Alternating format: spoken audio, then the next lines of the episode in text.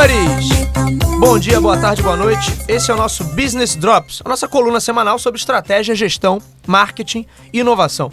Eu sou Bruno Garcia, professor e profissional na área de marketing e business, e aqui você já sabe, toda semana a gente comenta sobre questões técnicas a respeito do mundo dos negócios e também sobre as principais notícias que podem ter algum impacto no seu negócio, no seu planejamento estratégico ou na sua carreira.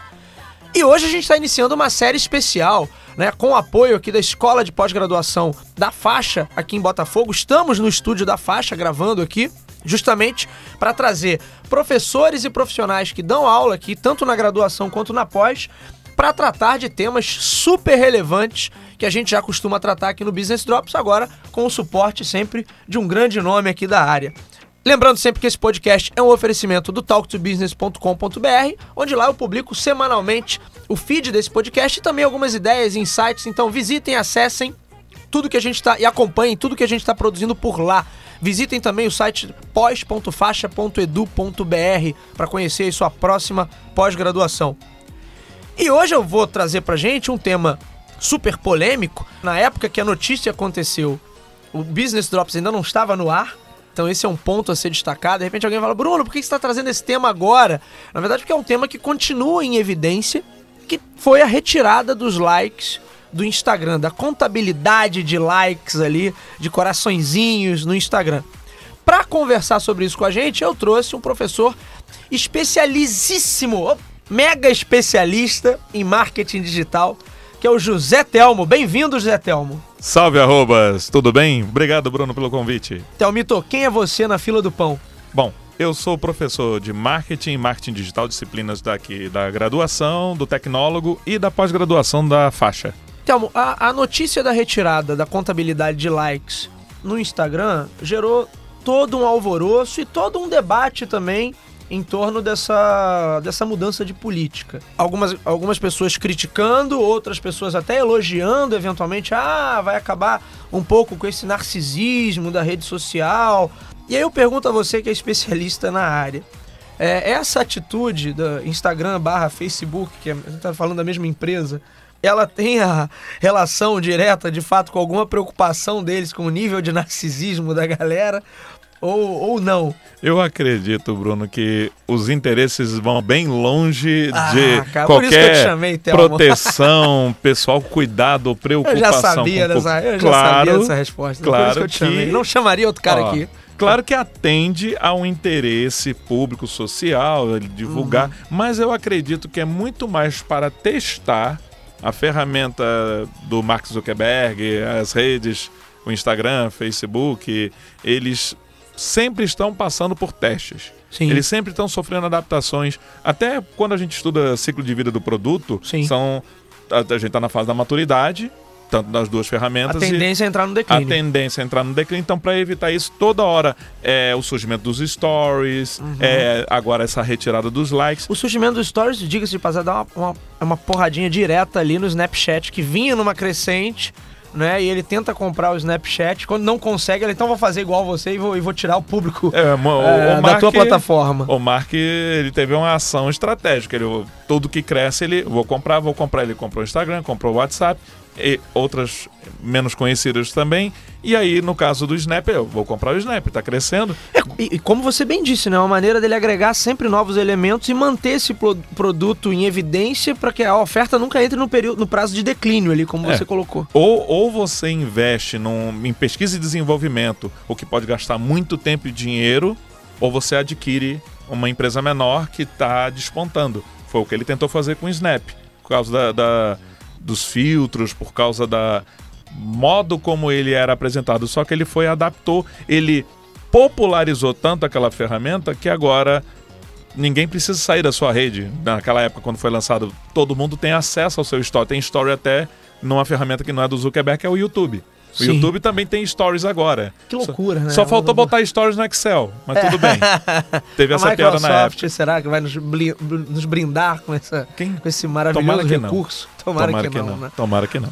E a, a retirada dos likes, ela tem um impacto direto ali em quem quer fazer daquele perfil algum tipo de business. Então, o camarada que quer trabalhar ali a sua, a sua persona para se tornar um digital influencer, ou que já é um digital influencer, ou eventualmente quem tá ali trabalhando uma marca para vender ou para ativar essa marca. Qual é, qual é o tamanho desse impacto? A galera já, já conseguiu assimilar o golpe, ou quanto isso reduziu, ou não, manteve-se no mesmo nível?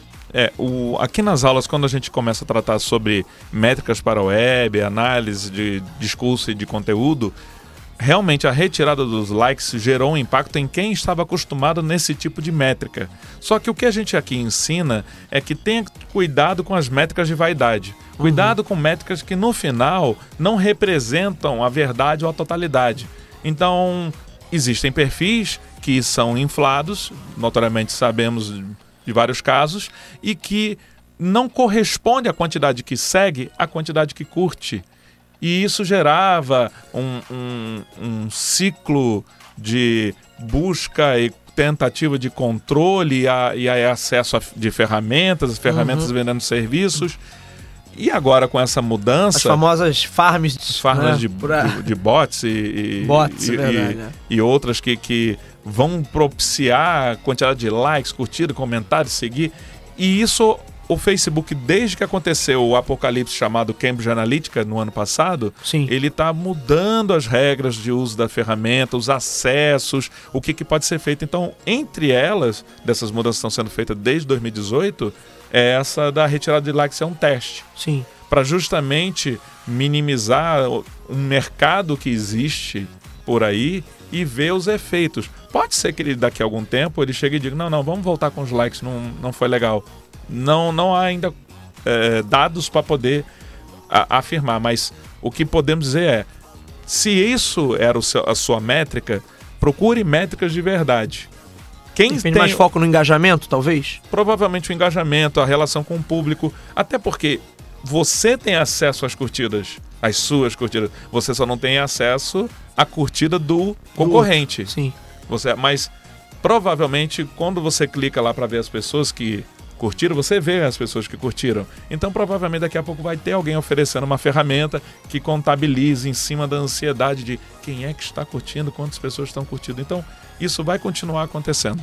Muitos por aí acreditam que essa mudança é, tem um objetivo muito mais simples, que é forçar o camarada que quer fazer desse perfil algum tipo de business é, dar uma, mais um empurrãozinho para que ele bote dinheiro na plataforma, porque ele a, recorra a, a, campanhas patrocinadas.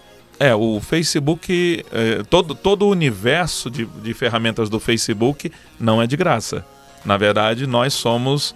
O, o, nós vendemos o nosso tempo através de anúncios. Sim. Então eles precisam de dinheiro para poder manter a ferramenta. E uma das formas dessa percepção é reduzindo o alcance orgânico, reduzindo percepções amétricas e aí estimulando de alguma forma a necessidade de investir para se obter aquele sucesso esperado. Uhum. Só que quando a gente estuda aqui na faixa sobre essas ações, a gente procura ver reais métricas e se é a real necessidade do anúncio.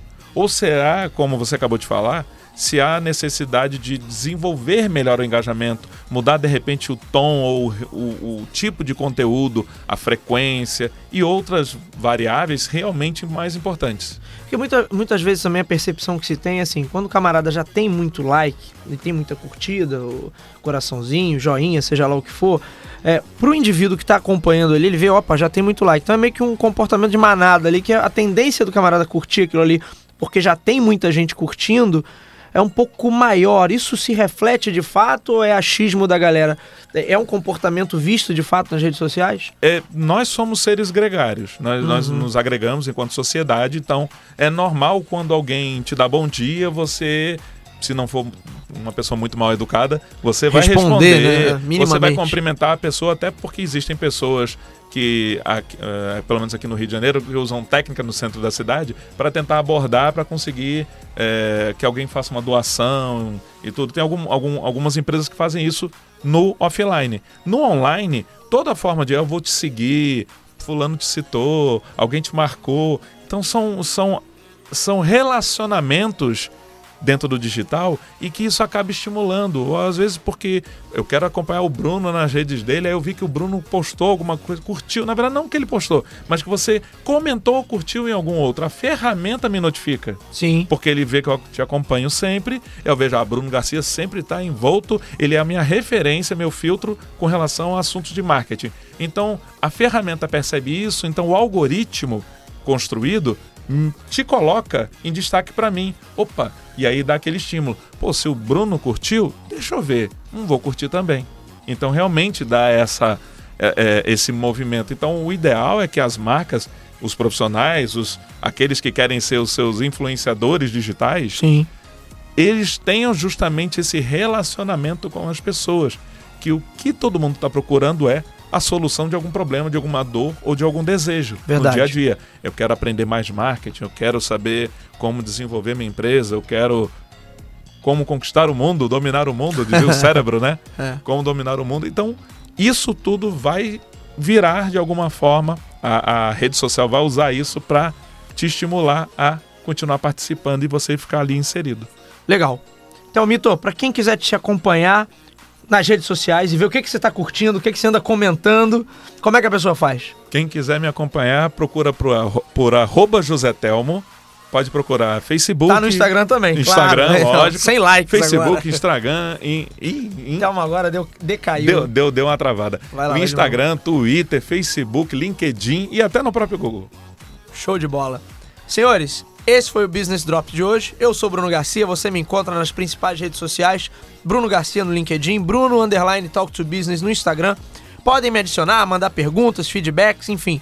Não deixem também de assinar o feed do nosso podcast. Então, quem é usuário Apple, vai ter lá no Apple Podcast, bu- busca por Talk to Biz. Quem é usuário Android, em Google Podcast, você também nos encontra no Spotify, SoundCloud, Anchor, Deezer ou diretamente no nosso site talktobusiness.com.br. Não deixem também de visitar o site da Faixa e o site da nossa pós, pós.faixa.edu.br. Eu vou ficando por aqui, nos vemos na semana que vem. Um abraço a todos.